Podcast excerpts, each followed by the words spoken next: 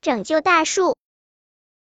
上课的时候，猪猪老师带来一棵大树，这棵大树枝叶干枯，无精打采的耷拉着脑袋。猪猪老师对同学们说：“孩子们，如果你们能准确的写出这棵大树爷爷身体的各部分，就能拯救这棵大树。”老师，我会写树根。乖乖兔跳上讲台，在黑板上写下了“树根”二字。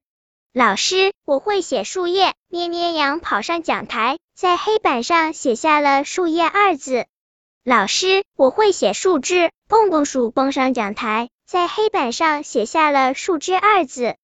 蹦蹦鼠还没有回到座位上，大树就哭了起来。错了错了，我活不成了。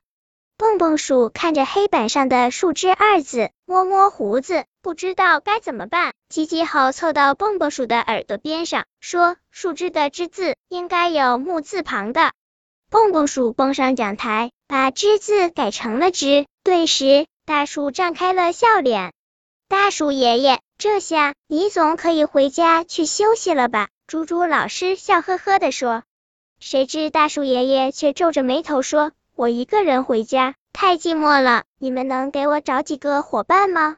猪猪老师对同学们说：“孩子们，现在请你们选择一种树，把它画下来，并在旁边写下这种树的名称，送给寂寞的大树爷爷。”不一会儿。同学们就为大树爷爷找到了好多朋友，有桃树、杏树、梨树，还有柏树、杨树、柳树，也有桦树、槐树、梧桐树等。